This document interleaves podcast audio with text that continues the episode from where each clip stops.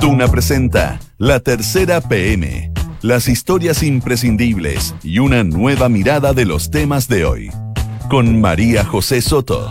Auspicio de Inmobiliaria Sinergia. La Tercera PM en Duna. Sonidos de tu mundo. Dos de la tarde en punto. ¿Cómo está? Buenas tardes, bienvenida a la tercera PM en este lunes 25 de noviembre de 2019. A esta hora en Santiago hay 18 grados, todavía está nublado, sí, todavía está nublado, pero para los invernistas no se ilusionen porque mañana vuelve a salir el sol, 25 grados la máxima para mañana martes. Vamos a hablar de eh, varios temas que ya están eh, casi en unos segunditos disponibles en la tercera PM. Básicamente todo lo que es coletazos de la propuesta de ayer del presidente Sebastián Piñera. Hay una crisis bien importante que está enfrentando el senador José Miguel Insulza. Y vamos a hablar de Uruguay, que todavía no tiene candidato ganador. Vamos con los titulares. Los anuncios de ayer del presidente Sebastián Piñera de presentar un proyecto de ley para aumentar em, la seguridad con seguridad militar, infraestructura en lugares críticos sin necesidad de decretar estados constitucionales. ¿Qué es la infraestructura, crítica? Básicamente hospitales, aeropuertos, centrales de, de electricidad, agua, etcétera.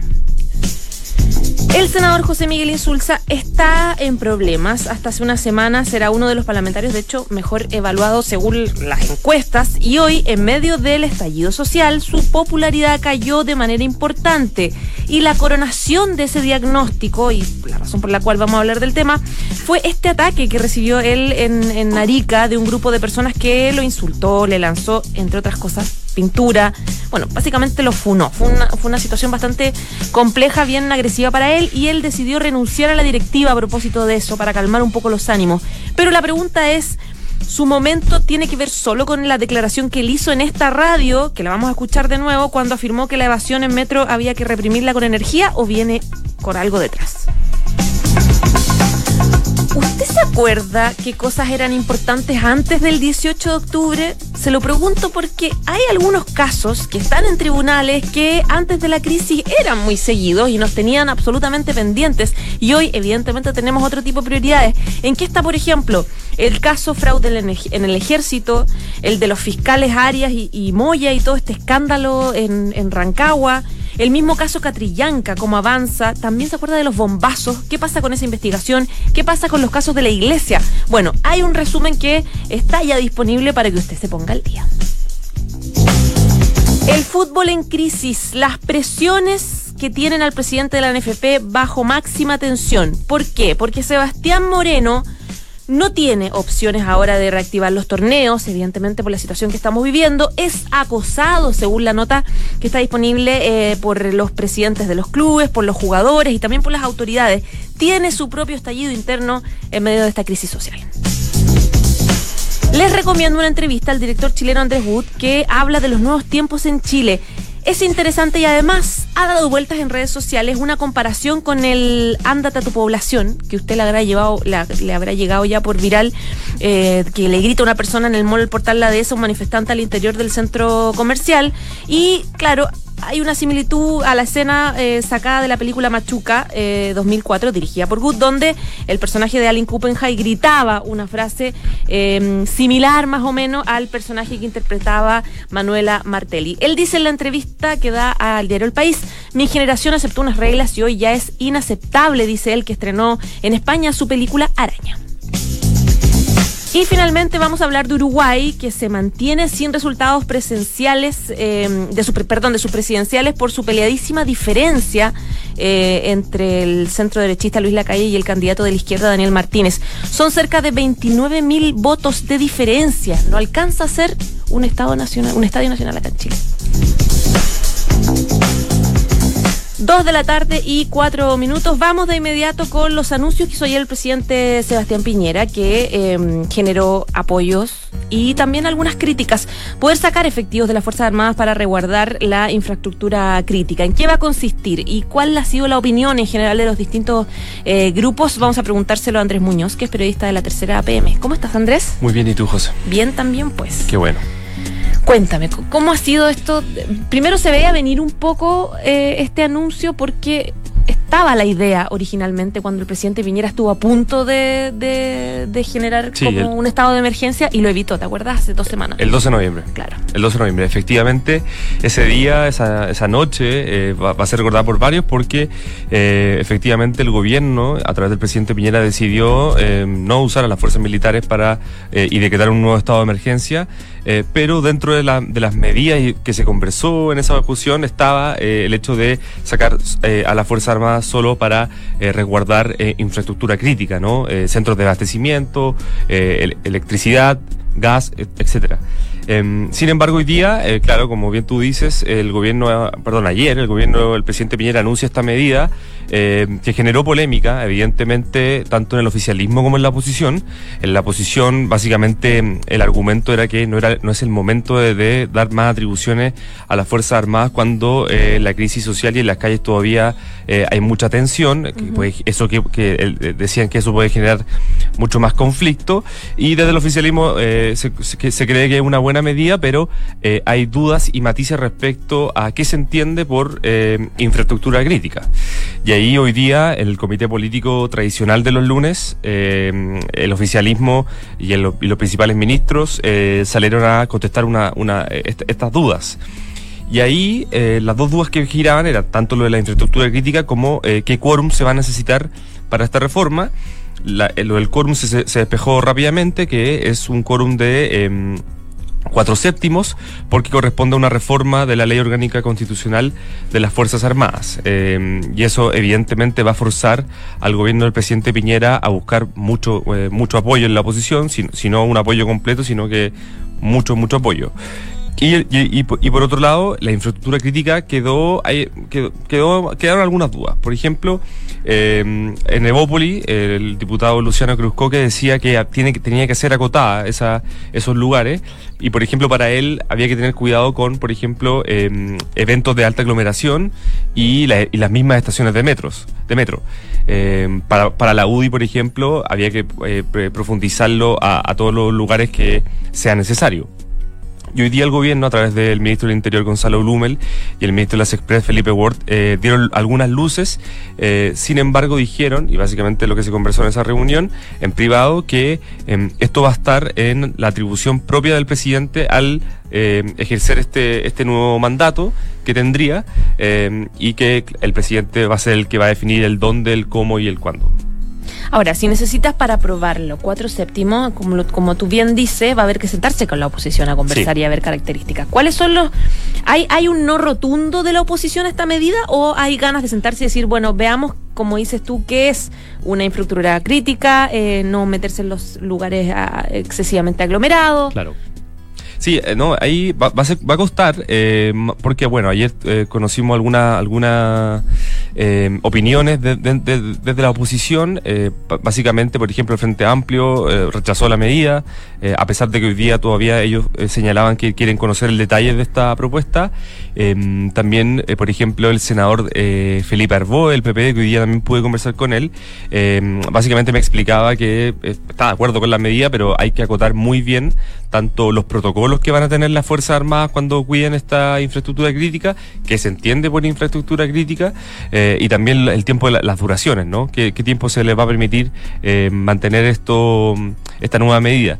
Eh, yo creo, y la democracia cristiana, por otra parte, eh, sin, haber, sin haber conocido un poco más en detalle el proyecto, desde ayer ya varios de sus dirigentes estaban, partiendo por su presidente, Fuad Chain, estaban diciendo que iban a contar con, con sus votos para, para la aprobación. Eh, entonces, yo creo que, aunque el gobierno tenga a la democracia cristiana dentro de este mm, proyecto y con mayoritariamente aprobándolo, va a necesitar, evidentemente, de, de otras fuerzas, el PPD, el Partido Radical, eh, el PS, evidentemente, y algunas, algunos que otros votos del, Frente Amplio. Sin, ellos eh, es difícil. Ahora, eh, Heraldo Muñoz mostró su rechazo de inmediato, dijo que está además sorprendido por el momento en el que hace el anuncio. Mm, claro. Eh, sí, Heraldo Muñoz, tengo entendido que también el senador Lagos Ver del PPD también se mostró en contra. El gobierno hoy día lo presenta, hay que recordarlo, lo presenta ayer, o sea, lo anuncia ayer. Hoy día en la mañana, Paula Catena, la periodista de la tercera eh, en La Moneda, no- nos contaba también que eh, se- todavía se está redactando el proyecto. Hoy día se socializó un poco eh, a los partidos de Chile Vamos, pero evidentemente eh, va a ser un tema de la semana. se, se- se confirmó hoy día que va a ser, pre- va a ser presentado mañana con discusión inmediata en la Comisión de Constitución de la Cámara, entra por ahí. Y eh, ahí va- se va a generar un debate bastante arduo. Eh, Claro. El gobierno claramente le está poniendo una urgencia pertinente para que esto salga esta semana, porque eh, la intención del presidente Piñera y el gobierno es cerrar esta, esta misma semana también el acuerdo por la paz. ¿De qué manera este proyecto podría afectar otras cosas que están igual de delicadas? Porque todo está con, con- Sí. como pisando huevos en, en el Congreso. Tenemos tratar de conformar un acuerdo a partir de la mesa técnica, está el tema previsional, está el presupuesto. Es decir, todo da la sensación de cualquier cosa puede votar cualquier, cualquier tipo de acuerdo que se está tratando de fraguar en distintos temas. Claro, sí, la, la estrategia del gobierno ha sido eh, separar las aguas, ¿no? Eh, y llevar todos los acuerdos por carriles distintos. De hecho, eh, la crítica que se le hacía a las personas de la izquierda que, o de la oposición que votaron, eh, que participaron del acuerdo constitucional, era que estaban eh, cediendo frente al acuerdo por la paz, ¿no? Y que no era un acuerdo por la paz, sino que era solo constitucional y, Claro. y la, la oposición se encargó también de aclarar, a- aclararle al gobierno de que eh, estos acuerdos iban por aguas separadas. Eh, hoy día hay que ver también, por ejemplo, eh, lo que pasa con, la reunión que sos- sostuvo hoy día eh, el presidente Piñera con los tres poderes del Estado, con el presidente de la Cámara, el presidente del Senado y con el presidente de la Corte Suprema, porque también ahí tenemos entendido que el senador Quintana, el presidente del Senado, iba a ver, iba a hacer ver todas las aprensiones que tenía con la agenda de seguridad que el gobierno estaba planteando. Recordemos que este acuerdo por la paz, el gobierno busca que se aprueben siete proyectos de ley. Cinco que ya están presentados y dos que se van a ingresar. Uno de ellos es este que, de precisamente el que estamos hablando de las Fuerzas Armadas. Entonces, eh, cada uno tiene su, eh, su propio quórum, eh, cada uno también tiene su propia tramitación, pero el, el gobierno de Sebastián Piñera está buscando de que la oposición dé un gesto y ceda ante la petición de mm, aprobar los proyectos. Ya pues, Andrés, muchísimas gracias. Gracias, que esté muy bien. Igual, chao, chao. Chau. Esto es La Tercera PM con María José Soto. Dos de la tarde y 12 minutos. Esto pasó el viernes pasado. El senador José Miguel Insulza estaba en Arica a la salida de una radio. Fue recibido de manera bastante violenta por un grupo de manifestantes. eh, era un grupo de manifestantes, según se consigna, feministas, eh, algunos del Partido Socialista, que le gritaban traidor al eh, senador. Porque a propósito de unas declaraciones que él dio y vamos a revisar, pero vamos a conversarlas también con la Vania Socar, que ya está aquí con nosotros, periodista de la tercera APM. Bienvenida, Vania. ¿Cómo estás? Bien, ¿y tú? Muy bien. Partamos con, con el audio que, que- que generó esta polémica en contra del senador José Miguel Insulza. Esto fue hace tiempo ya, en, en octubre, no me acuerdo el día exacto, pero fue eh, Como el 17 de octubre. El 17 de fue octubre. antes de la. antes del estallido, Del estallido. y a propósito de eh, la evasión en el metro. ¿De qué Exactamente. Manera había que manejar por parte del gobierno eh, la evasión de un montón de gente en, en distintas eh, estaciones de metro? Vamos a escucharlo. ah, de lo- del, de- del bienestar de los de los, de los, de que, lo, que lo usan, ¿no? Ahora, yo quiero decir que el problema este del, del- de la... Yo, yo soy partidario de reprimir con energía el intento por saltarse la, la, la- las, las torniquetes y no pagar, así como se hace con el, también como ocurre también con el Transantiago. Ya. Pero son respuestas que encuentran respaldo en la ciudadanía porque... Eh, eh, medidas arbitrarias, el costo es muy alto. Pues Ujú. ah, de lo- del, de la- del bienestar de los de los, de los, de los que, lo, que lo usan, ¿no?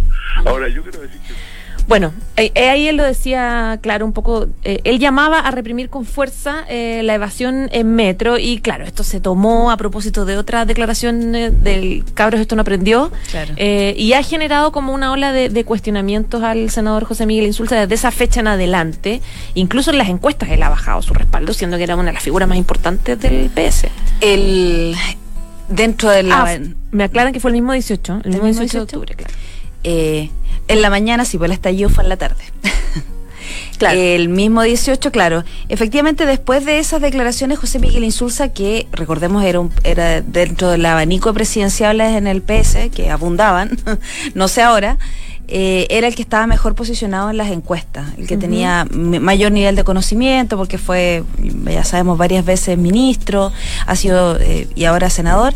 Y claro, de, todo cambia después del 18, después de estas declaraciones, hay un cuestionamiento muy duro dentro del PS a esas declaraciones. Eh, tanto así que, bueno, antes de la funa de este fin de semana, que fueron una feminista, qué sé yo, que hacían alusión también al, al TPP-11, eh, no solamente al tema de la movilización y a esa cuña, eh, dentro del Partido Socialista se han hecho presentaciones formales al Tribunal Supremo para su expulsión. Y críticas Por eso. eh, p- por las cuñas que da eh, en Radio Duna y hay una crítica generalizada a lo desafortunada que fue la declaración. No obstante que no se refiere al movimiento social completo, se refiere a un hecho de violencia en particular, que él lo evalúa de esa manera, al menos con el metro, pero claro, en un contexto de movilización social y todo lo que ha pasado después, eh, le ha generado una serie de cuestionamientos internos que llevaron, y lo de la FUNA lleva a que se filtre un, un mensaje que el senador envió a los miembros de la mesa directiva del Partido Socialista Claro. después del fin de semana, durante el fin de semana, donde dice, bueno, me, me funaron, cuenta un poco lo que le pasó, en las circunstancias en que sucedió esto, y dice, bueno, el día lunes yo voy a renunciar a la... a la mesa directiva del Partido Socialista y a la comisión política. Nosotros chequeamos que eh, ese mensaje interno, que obviamente en un contexto de WhatsApp fuera verídico, lo es. Sin embargo, hasta esta mañana todavía no se producía la renuncia formal, pero hay una evaluación personal del parlamentario de saber si sigue o no bajo esta circunstancia en la mesa directiva del partido. Pero él ya tomó la decisión, digamos. Bueno, la decisión el fin de semana, él, él comunica eso, eso y hasta donde sabemos en la mañana no se había, no se había comunicado todavía con la mesa directiva. Siempre puede haber una reevaluación. Y él, de él es bueno para el elástico, ¿o Sí, no? sí, Como sí, sí, sí. anuncios que después... Sí, lo que podemos decir eh, con certeza es que hay una crítica muy dura a su actuación de, en el marco de las movilizaciones, que esta crítica derivó en esta funa y que, bueno, y esa misma funa hace que él se plantee esta posibilidad. Tal vez la mesa directiva que hoy día encabeza Álvaro Lizalde lo convence de lo contrario, eso no lo vamos a saber probablemente al final de la jornada. Ahora, ¿de qué sirve su, su renuncia? ¿Qué, qué podría descomprimir? Bueno, yo creo que ¿Cuál tiene es la que reflexión ver, que le hace en el fondo? eso hay, hay que verlo yo creo más adelante con él. Él todavía no ha tenido una instancia, nosotros lo estuvimos llamando en la mañana, no, no quiso referirse públicamente a todo este asunto. Él dará sus explicaciones más personales de que... Ahora, si tú me preguntas, yo diría, claro, efectivamente sirve de algo. Tal vez que el hecho de que la persona que da estas declaraciones, que provoca esto, estos focos de tensión, porque por un lado hay, eh, hay una tensión y con cierto nivel de violencia en el norte, pero también hay un cuestionamiento político profundo a, a- a cuál es el rol que tienen que jugar los socialistas dentro de un contexto de movilización social Claro. como la que estamos viviendo. A lo mejor desde ese punto de vista puede que descomprima, pero vamos a ver si- también si es la evaluación que hace la mesa de Álvaro Elizalde, eh, si lo lee de la misma manera, porque como te digo, puede que durante el día se le convenza, puede que Insulce se arrepienta, no lo, no lo sabemos. Ahora, eh, ¿cuál es, tú, bien decías que hasta hasta hace antes del 18 de octubre había presidenciables dentro del Partido Socialista, Varios. figuras que, no sé, pues Máximo Pacheco, eh, el- bueno, el, el mismo José Miguel Insulza, había personas que decían estoy disponible. Y, y- y era bastante fácil decir estoy disponible en el fondo. Eh, ¿Cómo quedó la situación después de? ¿Cuál, qué, ¿Cuál es la sensación interna en el Partido Socialista? Porque José Miguel Insulza no podría decir, claro, él está bien evaluado, es el senador mejor evaluado del Partido Socialista, ahora le está yendo mal, etcétera. Pero en lo concreto, cuando fueron la- la- la- las pasadas candidaturas presidenciales, José Miguel Insulza no logró ni siquiera ser candidato dentro de su propio partido, digamos, no, no tuvo respaldo para poder iniciar ni siquiera una pre-campaña, ¿te acuerdas? Que no, no hubo, ahí al- el debate era Guilleo Ricardo Lago, digamos. no- sí, no- pero es un contexto José to- Miguel Insulza. es un contexto totalmente distinto. O sea, hoy día la, la situación, recordemos que la candidatura de Guillé nace con una alta popularidad, que fue esa la popularidad que hizo que la mesa de Álvaro Elizalde optara por eh, vamos, vamos mejor con quien vaya muy bien en las encuestas. Hoy día esa figura que tampoco era tanta, la, la- no era tan descollante en las Mm. encuestas, pero se tomó esa decisión con esa mirada. Claro. Hoy día eh, nadie está tan disparado en las encuestas como para que dice, bueno, ya dejemos Pero- todos nuestros candidatos y vámonos con ese. Pero mi duda es que José Miguel Insulza tampoco tampoco y tal vez tiene que ver con su con su con que estuvo muchos años fuera por el cargo en la OEA Mm. tampoco gozaba de una base tan fortalecida de, de, de militante socialista digamos como para impulsar una candidatura No, no, no es una base muy, no era una base muy sólida, y, pero también recordemos que en esa circunstancia era él y estaba Ricardo Lago, Sí. eh, Ricardo Lago Escobar, un expresidente, entonces era otra la, la discusión, Isabel Allende también. También. Bueno, hoy día no hay ninguno que, y vamos a ver qué pasa después de esto, porque se rebarajó todo. De Máximo Pacheco nunca más supimos. nunca más se supo No, nunca más. él dijo ¿Dónde una vez, está? él dijo que estaba disponible ¿te acuerdas? Pero Sí, antes era súper normal rato. decir en el diario estoy disponible era Sí. como Vamos a ver ahora quién se atreve a estar disponible. exactamente ya pues Vane muchas gracias Ya, que pues, estés súper bien bien. chao chao Estás en la tercera PM con María José Soto. Son las 2 de la tarde con 20 minutos. Anoche en Uruguay se vivió una jornada bien intensa, la segunda vuelta presidencial, que no tuvo todavía resultados concretos. Está el centro derechista Luis Lacalle del Partido Nacional y el candidato de la izquierda Daniel, Daniel Martínez, que es del Frente Amplio. Son cerca de 29 mil votos de diferencia, que uno dice no es nada, pero claro, allá la población votante es mucho menor, son menos de 3 millones de personas los que votan. Vamos a hablar del tema con Francisca Forni, que es periodista de Mundo de la Tercera. ¿Cómo estás, Francisca? Bienvenida. Bien, ¿y tú, María José? Bien, también. ¿Cuál es el minuto a minuto en, en Montevideo? Bueno, eh, hoy los funcionarios de la Corte Electoral tienen día libre, así que mañana empieza oficialmente a las 9 de la mañana el recuento de votos. Eh, la verdad es que nadie esperaba que, la calle tuviera ventaja por un margen tan estrecho, porque si uno lo piensa, recibió el apoyo de todos los partidos que participaron en las parlamentarias del 27 de octubre, menos uno. Entonces, eh, los analistas me decían la semana pasada, de hecho, que, que era casi seguro su triunfo. Y de hecho él lo, ve así, él, salió a hablar y dijo que em, la diferencia era, eh, era irreversible. Em, y en cambio Daniel Martínez dice que va a esperar los resultados oficiales que, que podrían estar de aquí al viernes.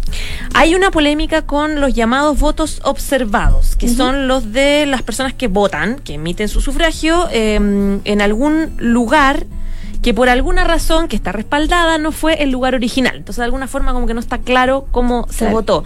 Y que eso, la cantidad de esos votos sería muy clave para ver si se puede torcer la diferencia. Claro, porque en el recuento los votos que, que son clave en el fondo son los observados y los anulados.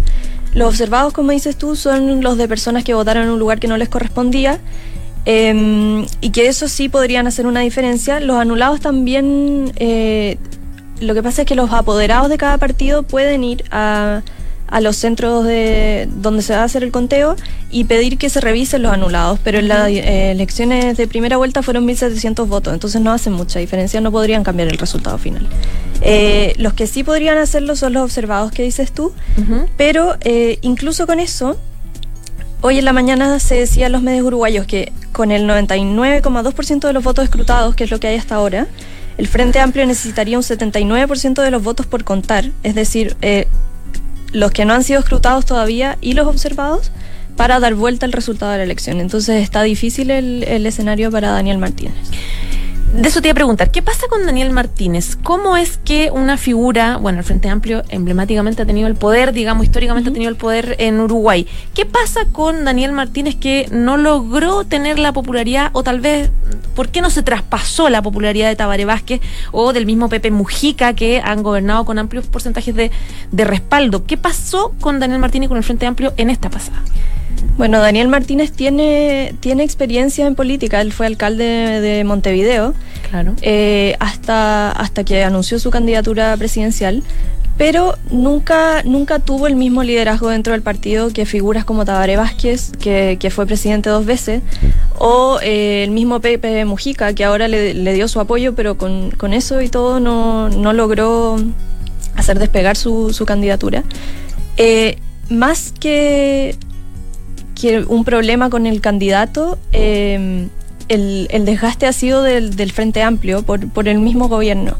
Em, si bien han tenido muchos logros en los últimos 15 años que llevan en el gobierno, también han tenido fracasos y, y la situación en la que se encuentra Uruguay eh, actualmente complica un poco la, la candidatura de Daniel Martínez.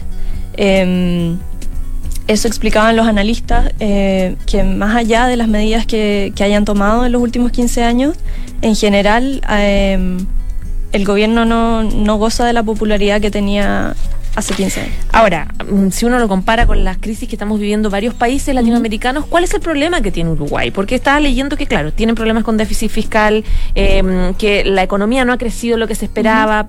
¿En qué, se- en qué se, se materializa este descontento ciudadano en Uruguay?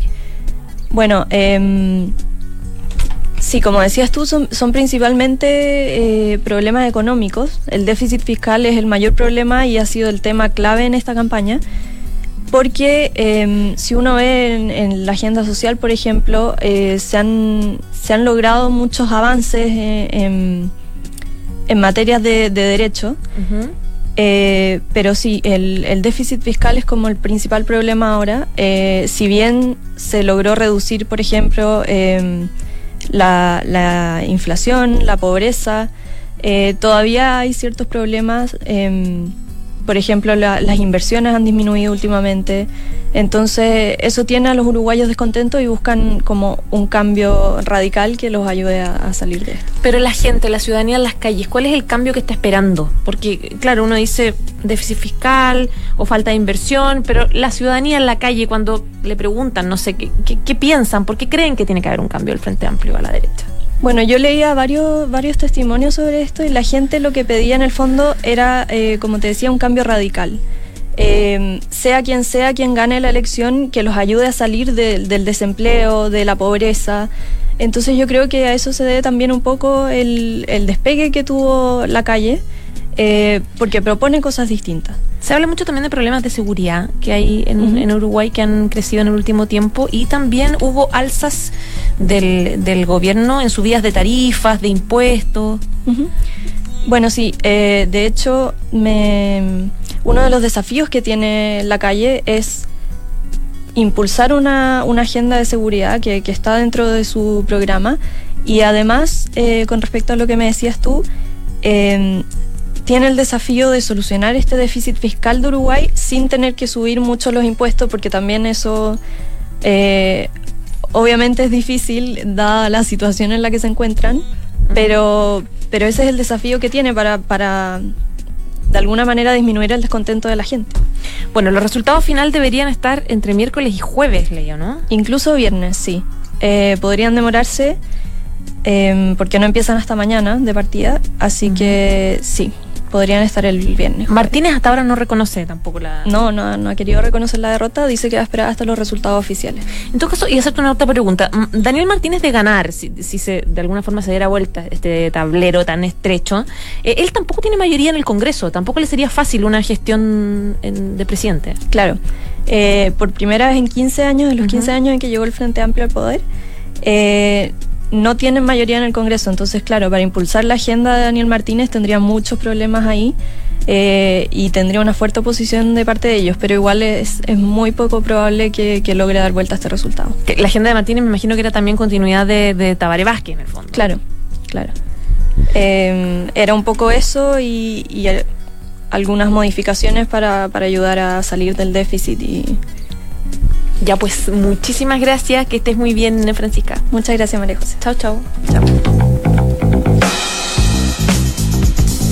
Dos de la tarde y 28 minutos. Les contamos que en Inmo- Inmobiliaria Sinergia está tu futura inversión. En Sinergia José Pedro Alessandri de Sinergia Inmobiliaria, departamentos estudios, un dormitorio y dos dormitorios y dos baños desde 3.350 UF. Anda a conocer y encuéntralos en sinergia.cl. Hasta aquí llegamos, pero quédese como siempre en la 89.7 porque viene la próxima carta notable que es de Simone Weil, que advierte que la violencia desmedida diluye el objetivo de la lucha. Y a las 3 de la tarde, una nueva edición de Sintonía Crónica. Chao, chao.